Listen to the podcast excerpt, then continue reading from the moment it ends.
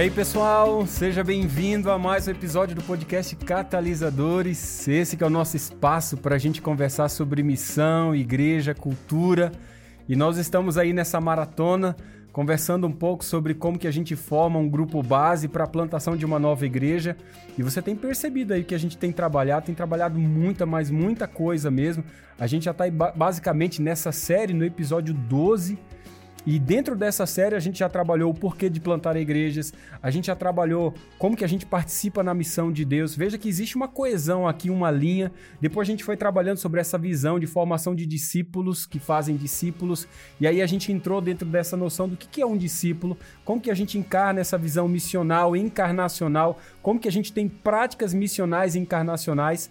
A gente também conversou sobre liderança espiritual, a gente falou sobre influência da liderança espiritual, a gente falou sobre vocações ministeriais, a gente conversou um pouco sobre a função da liderança da igreja local e distrital, e a gente agora está trabalhando sobre como que a gente coloca esse ethos de movimento dentro do nosso grupo base, e esse movimento começa conosco, começa com essa intencionalidade em seguir o método de Cristo, em responder as perguntas: quem é o seu próximo discípulo? Qual é o próximo líder e qual será a próxima igreja. Hoje, basicamente, nós queremos conversar sobre como que a gente pode seguir esse movimento de Jesus Cristo, tocando em elementos que são fundamentais para a gente ver esse movimento acontecendo. E isso tem muito a ver, Serginho, daquilo que a gente tem desenvolvido, tem feito, principalmente nas residências do Acts. E é muito bacana quando a gente faz essa correlação desses três elementos com a nossa realidade hoje, que para mim são fundamentais para a gente ver um, um, despertar da consciência, mas também para deixar um, um, novo, uma nova forma, não vou dizer nova, mas um resgate daquilo que Jesus Cristo havia feito dentro do nosso contexto, né? Exatamente. Jesus, quando ele veio, ele fez um trabalho é, de ressignificação do que, que era religião. Ah, ele a gente vai falar sobre, sobre esses aspectos aí, né? Do templo, do sacrifício, do sacerdote. Existiam esses aspectos que eram extremamente importantes e centrais para a religião judaica.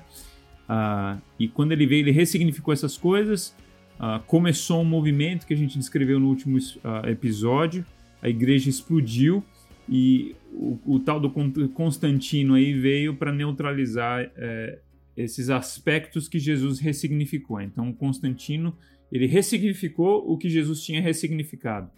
E na reforma era para a gente ter voltado à, àquela ressignificação de Jesus, voltado ao original que Jesus deixou para a gente, mas muito pouco é, foi, foi uh, reformado. Uh, quando a igreja adventista vem, ela continua essa reforma linda e nós somos chamados para continuar nessa reforma. Ellen White mesmo fala que a, a luz não veio toda na época dela. É, tinha muita luz para vir ainda, em outras palavras, tem muita reforma para ser feita ainda. E a gente não está falando de uma revolução, a gente está falando de uma reforma que começa com a gente e através da referência que a gente cria, através da nossa vida, dos nossos hábitos e dos nossos ritmos, das nossas ações, a gente inspira outros para fazer o mesmo. Mas eu tô, tô bem animado para o assunto de hoje, que vai ser bem interessante eu tenho certeza que vai, é, que vai, quem sabe, dar, dar uma resposta para alguma pessoa que vai estar tá perguntando por que, que a gente faz o que a gente faz hoje. Eu creio. A Bíblia está um pouco diferente. Por que, que a gente faz isso hoje? Eu creio, eu creio. Aliás, o lema da reforma, a reforma fez muitas coisas e a gente deve muito a tudo que aconteceu de 1517 em diante, até porque o lema da reforma, Serginho, é eclesia sempre reformada, né? Ou seja, a uhum. igreja está sempre se reformando porque Sim. ela entende a luz do evangelho de que ela tem até Jesus voltar, ela vai ter que passar por esse processo. O mais interessante é o seguinte: a gente já falou no episódio anterior que Jesus pega uma, uma religião que, de certa forma, estava deslocada a respeito do ímpeto de movimento, desde aquele chamado vocacionado para Abraão até chegar ao Novo Testamento, na plenitude do tempo, você vai encontrar uma religião que estava, como a gente já falou no episódio anterior, dependente de líderes, focada em apenas celebração, culto e liturgia, mas não era uma igreja das ruas, não era uma igreja da comunidade, era uma igreja com zelo excessivo nas formas e um monte de dessas questões, hipócrita muitas vezes no seu modo de vida, mas não era uma igreja dedicada realmente ao seu contexto, às pessoas vivenciando essa graça, trazendo de volta a noção do reino de Deus que havia chegado na pessoa de Cristo, porque não havia nem esse entendimento a respeito de que Jesus Cristo realmente era o Messias chegado dentro, principalmente dentro do corpo geral da religião da sua época. De que maneira que ele vai realmente ressignificar essa religião? É, a gente não vê no Novo Testamento esse processo de rompimento, a gente vê um processo de continuidade e descontinuidade. É isso basicamente que a gente vai encontrar no Novo Testamento.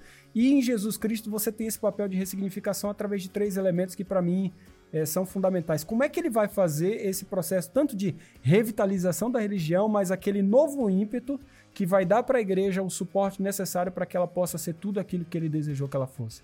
Ele vai mexer nas três bases do judaísmo. E eu acredito, uhum. Sérgio, que quando a gente mexe nessas três bases hoje também, de certa forma, a gente tem esse processo de mudança, esse recalibramento da igreja de uma maneira fantástica. Que três coisas foram essas? O templo, o sacerdócio e o sacrifício. E já eu quero começar falando do templo aqui, e depois você pode, pode também complementar dentro desse aspecto, é que ele já começa o ministério dele, e quando perguntam a respeito do templo, ele mesmo vai dizer o seguinte: isso aqui não vai ficar pedra sobre pedra. Né? E ao Jesus falar assim, isso aqui não vai ficar pedra sobre pedra, isso não era só de que o templo seria destruído, porque não tem como se enxergar povo de Deus ou povo, nação de Israel, sem prédio, sem aquele templo. Tá? E aí, quando você vê aquele povo sem templo, significaria até a destruição do próprio povo, porque tudo, toda a vida do povo girava em torno do templo. Até tem um livro que eu li um tempo atrás, A Sombra do Templo, que toda a vida da nação de Israel girava em torno desse templo. E você dizer que destruiria o templo significaria dizer que a nação seria destruída. E foi exatamente isso que aconteceu no ano 70 depois. Né? E a grande questão é: como é que seria a igreja sem o templo? Como é que seria a igreja sem o templo? Ou o que que deu com a igreja sem o templo? Não é? A igreja ficou totalmente é, é, é um, como um, um, fluido, né? É um fluido, um, como um líquido, né? Não tem como você pegar, não tem como você agarrar o negócio. Entrava em qualquer buraco, entrava, passava por qualquer lugar. É, e é muito difícil você neutralizar um, um movimento que não é dependente de um prédio. Um movimento que é dependente de prédio, uma religião que é dependente de templo.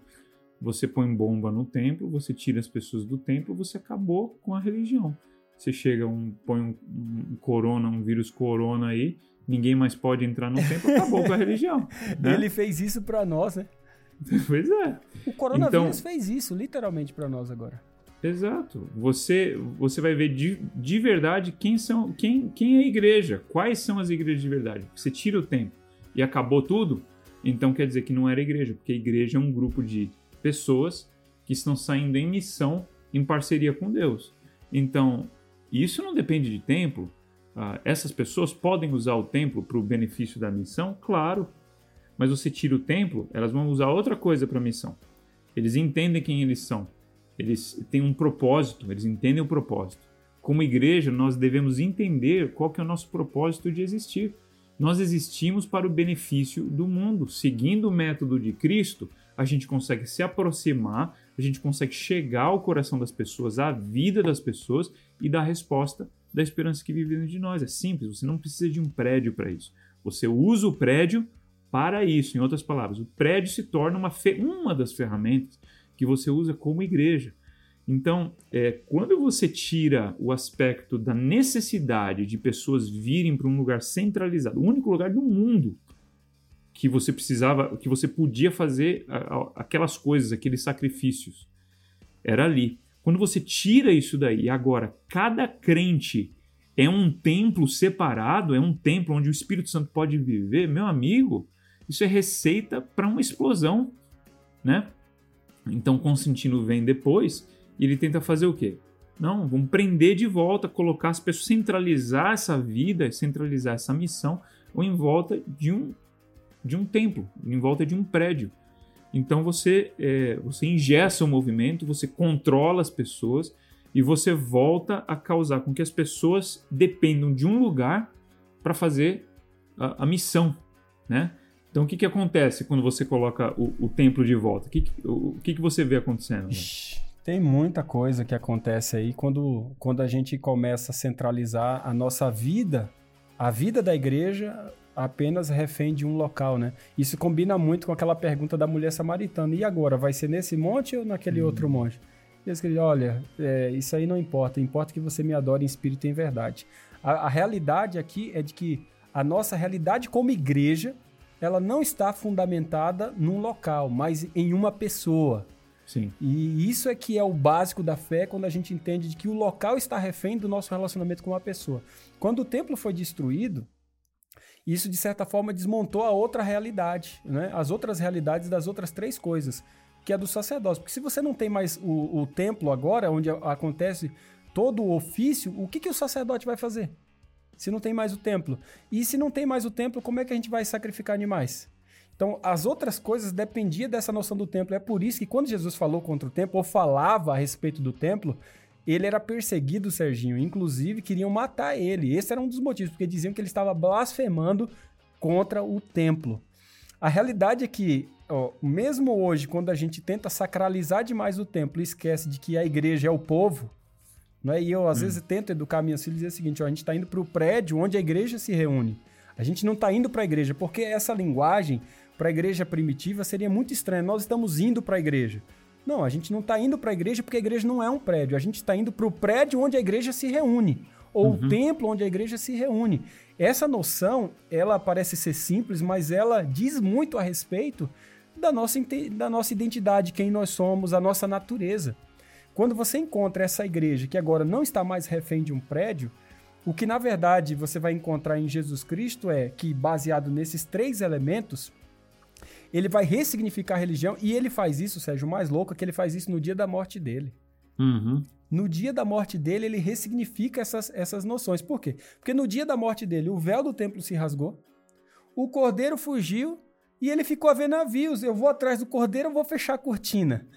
e ele não soube o que fazer, entendeu? Ou seja, na história de Israel, não me recordo ter lido, é, não houve momento onde havia possibilidade de oficiar e não houve ofício. Aquele foi o momento derradeiro. E isso aconteceu no dia da morte dele. Cara, isso não dá só um sermão, isso dá, isso dá uma mudança de vida a respeito de ressignificar quem nós somos em Cristo e o que é a igreja em Cristo. Agora pensa, uma igreja que não tem mais prédio, não está refém de um sacerdócio e agora não está refém de um sacramento ou de um, de um sacrifício, né? de uma cerimônia porque agora o próprio sacrifício é Jesus Cristo, ele vem trazer o sacerdócio de todos os crentes e agora ele vem trazer a noção dessa vida da igreja, não mais centralizada num local, mas dentro dessa relação. Essas são as implicações que a gente vai ter dentro da igreja, que é a noção de mudança de prédio para a igreja sinagogal casa vai trazer essa implicação do relacionamento, da vida em comunidade.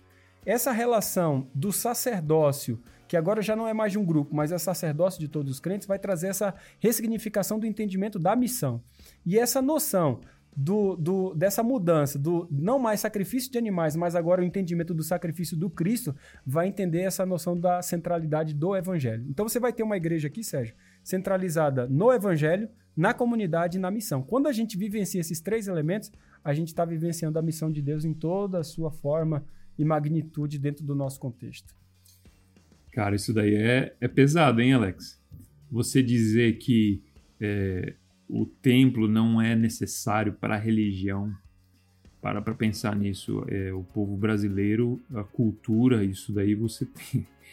Você já leu bastante sobre isso daí, a cultura, da onde que a gente vem, os nossos antepassados católicos, quão importante o templo é para a vida do religioso, né, para a vida do fiel a gente chegar e falar que o templo não é mais necessário para que você receba graça, para que você seja a igreja, para que a igreja aconteça, na verdade eu acho que a gente nem deveria chamar de templo, né? Porque templo é onde você tem sacerdote que faz sacrifício.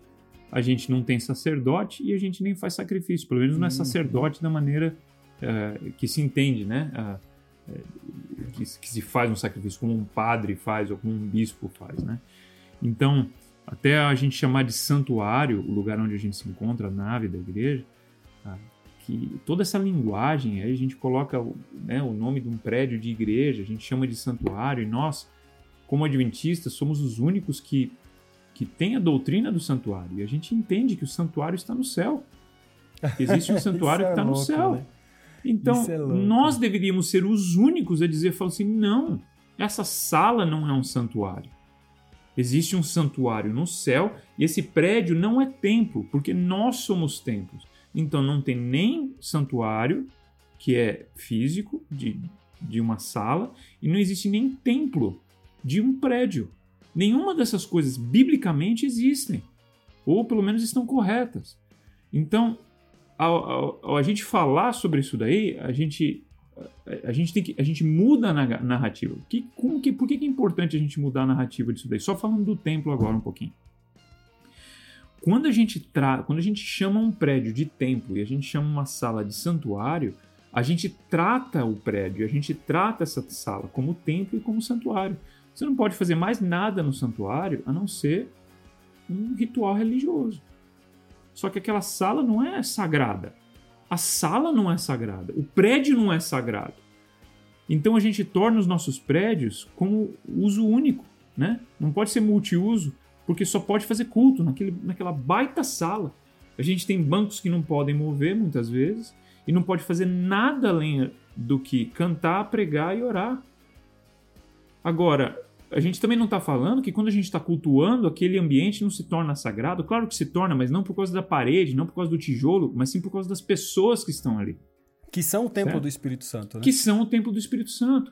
Agora, numa terça-feira, se a gente tem, tem uma. A gente, a, o prédio da igreja está numa comunidade onde tem muitos jovens que estão precisando fazer alguma coisa e é uma oportunidade da gente se misturar com aqueles jovens, a gente não pode fazer nenhuma reunião ali fazer alguma coisa mais social. A gente não pode comer ali fora do contexto do culto, por quê? Porque aquele ambiente é sagrado, biblicamente isso não existe.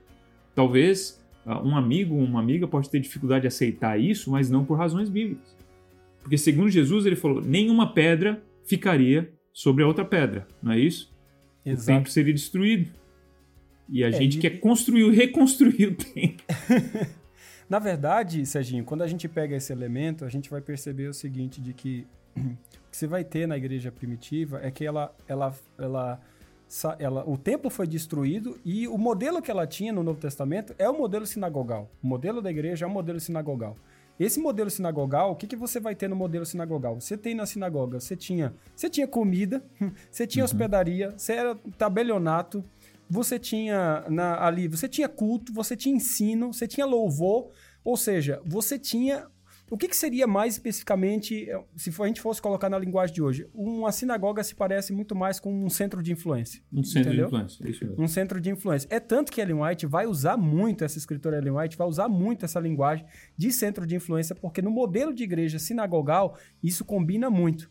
O negócio é que os cristãos primitivos, houve um cisma entre a igreja primitiva lá, principalmente entre os judeus que saíram da destruição de Jerusalém, que eles achavam que eles tinham que expulsar os cristãos das sinagogas, porque os cristãos era um dos motivos pela qual eles haviam perdido o templo ou destruído a cidade.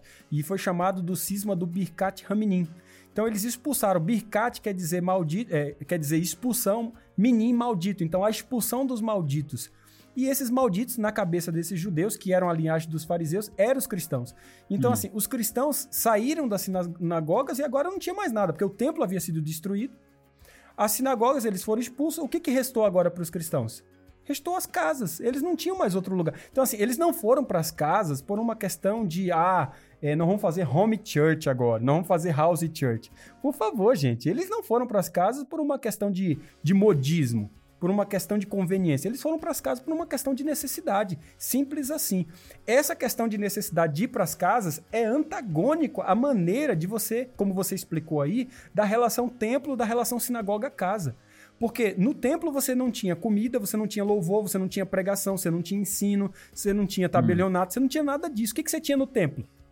Ritual e cerimônia apenas. Era isso que você tinha no templo, hum. ritual e cerimônia. Por isso que não combina a gente, como você disse, chamar o lugar onde a gente faz culto de templo e santuário, porque a gente come, a gente canta, a gente faz louvor, a gente tem pregação, tem ensino. Não, mas nada disso tinha no templo.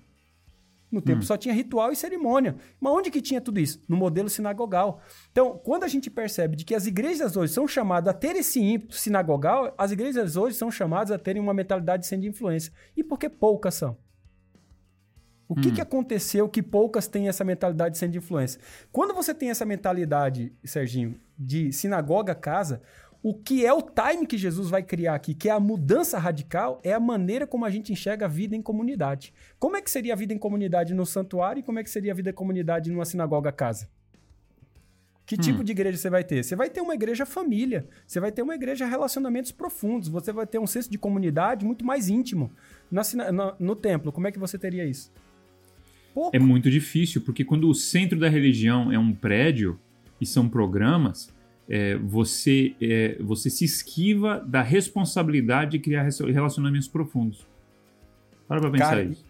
E isso é você, forte, porque se você, você sai olhar... fora do, da responsabilidade. É, isso na prática, como é que é isso na prática? Na prática, basicamente assim, se você chegar num prédio de igreja, uh, você quer conversar, porque você está ansioso por conversar, porque você não conversou a semana toda, correto? Você quer é, dialogar, você quer se relacionar. Deixa. Aí o diácono vai chegar para você e vai dizer assim, não, entra lá dentro. né? Você não pode ficar conversando aqui fora, porque você está conversando, você quer se relacionar, vai entra para lá. Lá dentro ele vai falar o que para você? Reverência na casa de Deus. Aqui você não pode conversar. É e quando terminar o culto, Serginho, ele vai descer a persiana e apagar a luz e dizer assim, ó, vamos embora, acabou o culto. Ou seja, você não tem relacionamento. Por quê? Porque o modelo mental, Serginho, é o modelo uhum. Templo-santuário. Uhum. Não hum. é o modelo sinagoga-casa, porque se fosse no modelo sinagoga-casa, nós estimularíamos a conversa como parte do processo da adoração. Coitado do diácono, né, Alex? É, não é intencional em muitos. Não é intencional, cara.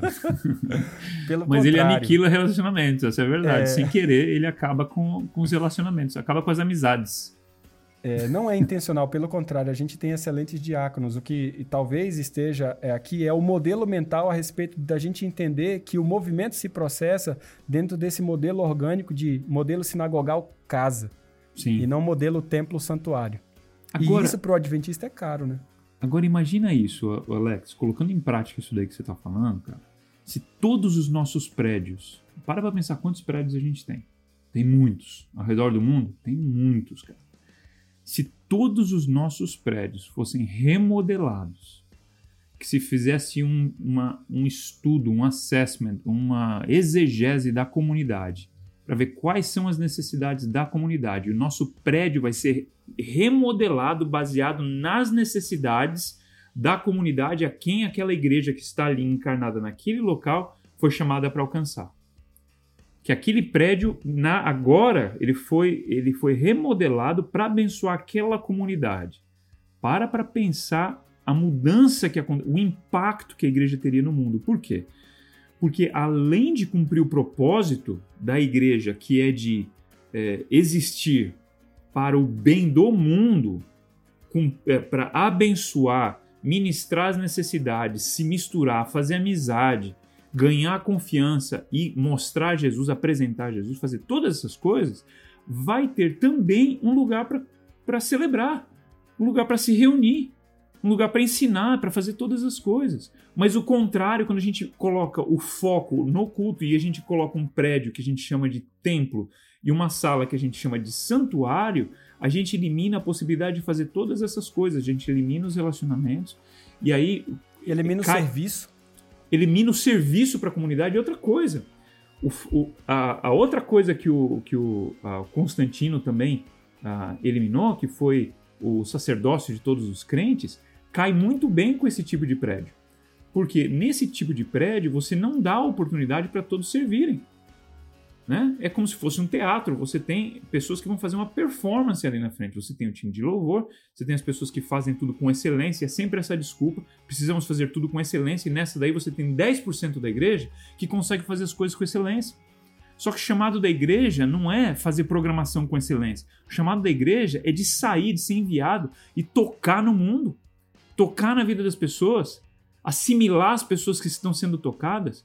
Isso vai ser feito com excelência? Sim, mas o foco principal é um envolvimento geral, um engajamento geral. Mas o prédio, quando você olha assim, ó, comprido. Então é, é uma, um auditório e quantas pessoas cabem na, na, lá na frente para fazer alguma coisa? É um de cada vez. Então é o sacerdócio. E tomando de... 30% do espaço, né? Que a plataforma dá quase 20, 30% do tamanho do prédio, né? 30 e 20% do, do prédio para duas, três pessoas oficiarem. Exatamente. Então, an antigamente, quando a igreja era algo que era totalmente participativo, você olha uma sinagoga, uma sinagoga ah, da era primitiva, você era, era um quadrado, todo mundo se via, tava todo mundo e as pessoas participavam. Bar mitzvah e bat mitzvah é a idade que você tem ali com 12, 13 anos, que você pode participar do culto você lê a lei ali como qualquer outro, você participa, todo mundo participa, você passa por um contexto de que quem que participa? São poucos, poucos escolhidos. E aí você entra também na questão do sacrifício. Será que a questão do sacrifício foi totalmente reformada na reforma do século XVI? Ou será que parte foi reformada, importantíssimo, justificação pela fé, mas será que o entendimento hoje da justificação pela fé ainda não falta um pouquinho para a gente chegar perto do, do ideal? Tá entendendo o que eu estou falando? Será que a gente ainda não tem o legalista? E será que a gente ainda não tem o liberal? A gente tem esses extremos aí, falta uma centralidade no evangelho, o entendimento da, da salvação, a certeza da salvação. Quantos de nós podemos dizer que temos a certeza de, da salvação? Para pra pensar cara, nisso. Cara, isso é muito forte porque, assim, quando você entende de que a ressignificação que Jesus Cristo fez foi tão profunda, Sérgio, de que ele mudou a nossa maneira de se relacionar uns com os outros, vida em comunidade, através dessa noção de templo, sinagoga, casa.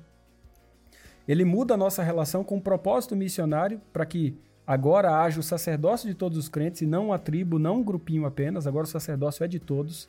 Todos têm esse chamado, têm essa vocação. Não adianta dizer que é só o pastor que tem que fazer isso, só aquele tem que fazer aquilo, só aquele. Essa vocação é distribuída como os dons do Espírito para todos, não é? Hum. Uns dedicam tempo integral para isso, é sua vocação. Outros não dedicam tempo integral, mas têm isso como vocação e utiliza a sua profissão como um meio para exercer essa vocação. E, ao mesmo tempo, você vai entendendo de que esse sacrifício dá o um entendimento claro a respeito de quem nós somos uhum. em Cristo. Quando você vai ver esses três elementos na igreja primitiva, a igreja não está refém de um prédio, a igreja não está refém de um grupo de líderes e a igreja não está refém de um sacrifício. Sabe qual é a compreensão normal de qualquer pessoa que vive nessa época? Esse povo não é uma nova religião. Não é uma religião. Porque uma religião tem prédio, tem liderança estabelecida pela qual a gente tem um processo de hierarquia e a gente tem é, meios de graça, ou seja, sacramentos, né? sacrifícios.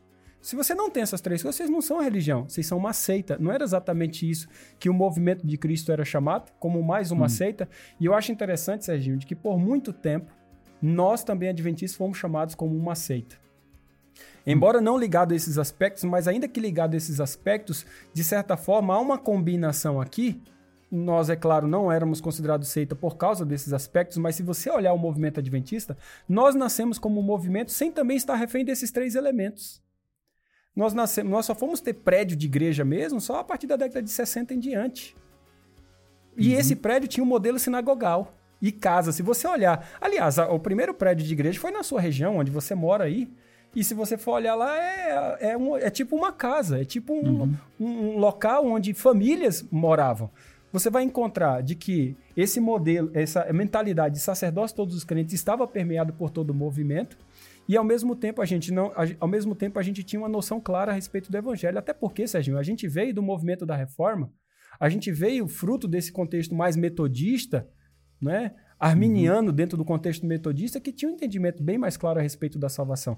Em outras palavras, o movimento explodiu quando ele não estava refém de prédio, ele não estava refém de um grupo de líderes e ele não estava refém de um sacrifício. Explodiu tanto que deu dor de cotovelo no império. Entendeu? Então, assim, não adiantava, Serginho. Por mais que você matasse cristão, não adiantava. Por quê? Serginho, eles, se, se vocês, se eles estivessem dependendo de um prédio, como você falou, a gente ia lá, metia a bomba no prédio e acabou. Hum. Ah, se, se, se tivesse dependente de uns líderes, vamos matar esses líderes aí. Acabou, acabava o movimento. Quantos líderes eles não mataram? E o movimento, quanto mais matava, mais o quê? Mais multiplicava, mais, mais a coisa acontecia. E, ah, o negócio deles é o sacrifício. Ah, a gente tira o sistema de sacrifício deles, acabou com eles. Não, Sérgio, a gente não estava refém desses elementos. E por não estar refém desses elementos, o movimento explodiu. O que você vai ver em Constantino é que o seguinte, ele fala assim, cara, não adianta matar. Só tem um jeito de matar o movimento, Serginho. Sabe qual é o jeito de você matar o movimento? É você entrar dentro do movimento e subverter o movimento. Eu costumo dizer que o problema da igreja não é o mundo. O problema da igreja é a igreja quando ela não vive a sua verdadeira vocação. Quando ela não vive a sua verdadeira vocação, aquilo que ela foi chamado ela se torna o seu próprio veneno para matar a sua natureza, a sua verdadeira identidade. Constantino fez foi entrar dentro do movimento e subverter o movimento. Como que ele fez isso? Ele resgatou aquilo que Jesus Cristo havia ressignificado. Hum. Trouxe de volta os templos, trouxe de volta os sacrifícios como sacramentos e ele trouxe de volta a classe especial de crente. Com isso, ele matou o senso de comunidade, matou o senso missionário da igreja e ele matou a centralidade do evangelho. Ele matou a igreja, colocou a igreja em período de apostasia. Não é isso que a gente crê? Que a igreja entrou nesse período em processo de apostasia? Foi isso que aconteceu. Hum. Isso daí é. Então, o que, que é a chave para resgatar, Serginho? O que, que é a chave para resgatar? A chave para resgatar é a gente voltar a ser um movimento que não depende daquilo que Constantino trouxe para a gente depender. De um movimento de prédio, de um movimento de, de líderes, hierarquia. Quando eu falo de movimentos de líderes e hierarquia, eu não estou falando de organização. Eu estou falando de que a igreja, no seu envolvimento missionário, não depende de que os pastores façam determinada coisa. Sim. Entendeu? De que a, a resposta é só eles fazerem acontecer e a gente está aqui de braço cruzado esperando a coisa acontecer. Exato. O problema não é a questão da gente ter líderes, o problema é que a gente trocou o padre pelo pastor. A gente trocou o altar da Eucaristia pelo, pela mesa da Santa Ceia. Então, a gente mudou o nome, mudou a teologia das coisas, mas a prática continuou é, uma prática errada ainda, é, que a gente herdou e que é, tem que ser reformada. Quando a gente fala do, da, da, da própria liderança, do padre que saiu agora é, um pastor, você não confessa para o pastor, mas o pastor faz o trabalho do irmão, o pastor faz o trabalho de todos os ministros, é, continua com um grande aspecto errado, né? A essência do que Constantino queria eh, ficou, né? Você não confessa para o pastor, é, o pastor não faz a transubstanciação, mas ele faz o seu trabalho que você foi chamado para fazer, né? Então, o próprio pastor tem que entender também que é, não tem problema pessoas fazerem um trabalho que parece que é dele, né? Às vezes, quando a gente fala de uma pregação, uma visita, um treinamento, é, às vezes o pastor fica um pouco assim enciumado, fica um pouco inseguro, mas não. A insegurança, o, o, a consequência da insegurança é o controle. Então, quem sabe a gente tem que entender quem nós somos, quem Deus chamou a gente para a gente ser, para a gente poder entender que a igreja é dele e que nós somos chamados para treinar e somos chamados para perder um pouco desse controle. Então, Cara, é, é perder o controle é, é uma parte natural do, do, do, movimento de Jesus, né? o movimento da igreja. E tanto, tanto é que as cartas do, do Novo Testamento são cartas para consertar muito do que Paulo já tinha feito. Ele perdeu o controle. Se Paulo tivesse ficado, é, talvez em Éfeso, como queriam que ele ficasse lá, ou tivesse ficado em outro lugar, não teria uma carta aos Efésios, né? É, mas também não teria as outras cartas do Novo Testamento, não teriam todas as outras igrejas, não teriam toda, toda a expansão do Evangelho ah, pelo mundo inteiro. Então, é, quando a gente fala desse tipo de coisa, por exemplo, do templo, é, do sacrifício, ah, e a gente fala também do, do sacerdócio, é, quando a gente está plantando uma igreja nova, a gente tem que estar tá consciente dessas coisas. Por quê? A gente, é muito fácil a gente pegar, olhar isso daí e criticar a igreja que está estabelecida, né, Alex? É, oh, muito, muito fácil. fácil. E a gente não pode cair nesse erro porque é. a gente é fruto disso e a Exatamente. gente tem que entender que a gente está num processo, numa escada, numa progressão, e não desconsiderar Exatamente. o que foi do passado. Isso é fácil, isso é golpe baixo, é, é golpe fácil, tá? E a gente não vai fazer isso. O desafio é a gente dar o próximo passo. Exatamente. As igrejas estabelecidas, elas estão estabelecidas, Deus, Deus tem uma função para elas, elas vão cumprir a, a função delas, o papel delas, e elas têm que existir. Agora, não é porque elas existem que a gente não tem que plantar outras igrejas. Não é porque existem adultos que a gente não precisa de criança. Não é porque a gente tem avós que a gente não precisa de adultos, não precisa de crianças. Seria o mesmo argumento. A gente, ah, tá cheio de velho aí, para que mais, para que criança, para que jovem? Já tem um monte. Não, a gente precisa de uma geração nova. E nessa geração nova está consciente dessas mudanças que Constantino fez, dessa ressignificação que Jesus fez, que somos chamados para resgatar, vai ser essencial para a gente formar um grupo base, formar uma igreja nova com um DNA mais próximo ainda do ideal bíblico. Um DNA onde não somos dependentes do templo, mas podemos, uh, ou um prédio, mas podemos usar um prédio para o benefício da missão. Não somos dependentes de pastor, mas usamos uh, o benefício de um pastor assalariado para uh, para se abrir novos campos, para treinar, para expandir, e nós entendemos a essência do evangelho. Entendemos que não fazemos essas coisas para ganharmos o favor de Deus, mas sim porque já temos a certeza da salvação. Isso muda o nosso relacionamento com as pessoas, muda o nosso relacionamento com a missão também. Cara, eu creio nisso tanto que você está falando, porque quando a gente olha para a história do movimento adventista, o que, que a gente vai ver? Que esse é, é um dos poucos movimentos. Eu não conheço outro, Serginho, outro movimento que fala que no final dos tempos ele terá um cenário que é basicamente a repetição disso que a gente está conversando. Eu percebo de que no final dos tempos, assim como a gente crê como movimento adventista, a gente crê que nossos prédios serão fechados por causa do momento de perseguição, nós corremos o risco, você sabe disso, nós pastores adventistas sabemos de que nós talvez não teremos salários, e nós cremos que a porta da graça será fechada e que teremos que aprender a viver pela fé no sacrifício de Cristo, viver pela graça de Cristo. Em outras palavras, nós não estamos mais dependentes de prédio, nós não estamos mais dependentes de alguns líderes e nós dependemos completamente da graça do Senhor Jesus Cristo. Quer nós queiramos ou não, essa igreja vai cumprir esse papel no final da sua história. E é por isso que eu sou parte desse movimento. Porque a gente crê que no final da história desse movimento, ainda que não estejamos hoje 100% nisso, e por isso estamos aqui para resgatar isso que nós já, também já fomos, isso que é parte do nosso DNA, que é parte da nossa natureza, não ficar dependente de prédio, não ficar dependente de alguns líderes e vivenciar o evangelho em toda a sua plenitude, nós cremos que no final do tempo esse é o destino dessa igreja. E ao ser esse o destino dessa igreja, nós estamos, ao plantar igrejas com essa mentalidade, igrejas que estão preparadas para isso. Igrejas que sejam igrejas independentemente se eles têm um prédio ou não. É claro que nós vamos ter um prédio, mas nós não somos dependentes dele para sobreviver e para vivenciar a igreja. Nós temos bons líderes, pastores que estão ali conosco, vivenciando, mas nós não somos dependentes em uma ou duas pessoas, porque o cabeça da igreja é o Senhor Jesus.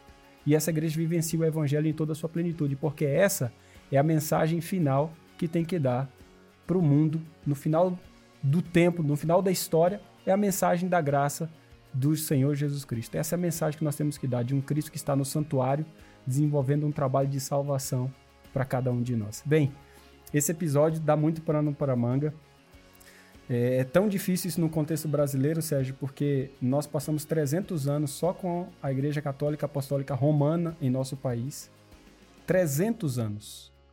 Então, 300 anos deu para formar uma cultura e essa cultura do Constantino ainda está no coraçãozinho de muita gente aí. Constantino ainda mora no coração de muita gente. Então, por isso que é tão difícil a gente entender de que igreja não está refém do prédio, não está refém de uma classe especial de crentes e ela vivencia o evangelho, porque ela não vivencia mais sacramentos, que são meios de graça barato, não tem mais uma classe especial de crente e essa igreja não está dependente de um prédio. E isso é a igreja adventista, gente. Foi assim que nós nascemos, sem a dependência desses três elementos e foi isso que fez essa igreja dar um boom.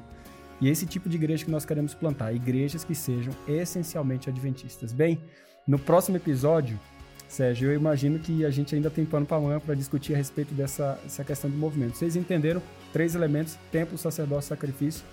Isso tem muitas implicações, mas fica para o próximo episódio. Se isso fez muito sentido para você, vá com calma aí, compartilha com seus amigos, vai digerindo. Eu tenho certeza de que esse assunto para o seu grupo base vai ser de suma importância para você não projetar, inclusive, culto agora, né, Sérgio? Para você não projetar culto agora, mas projetar vida em comunidade para você não projetar apenas uma liderança que pensa nela, mas uma liderança que pensa em legado em outras pessoas e uma igreja que é centrada absurdamente no Evangelho.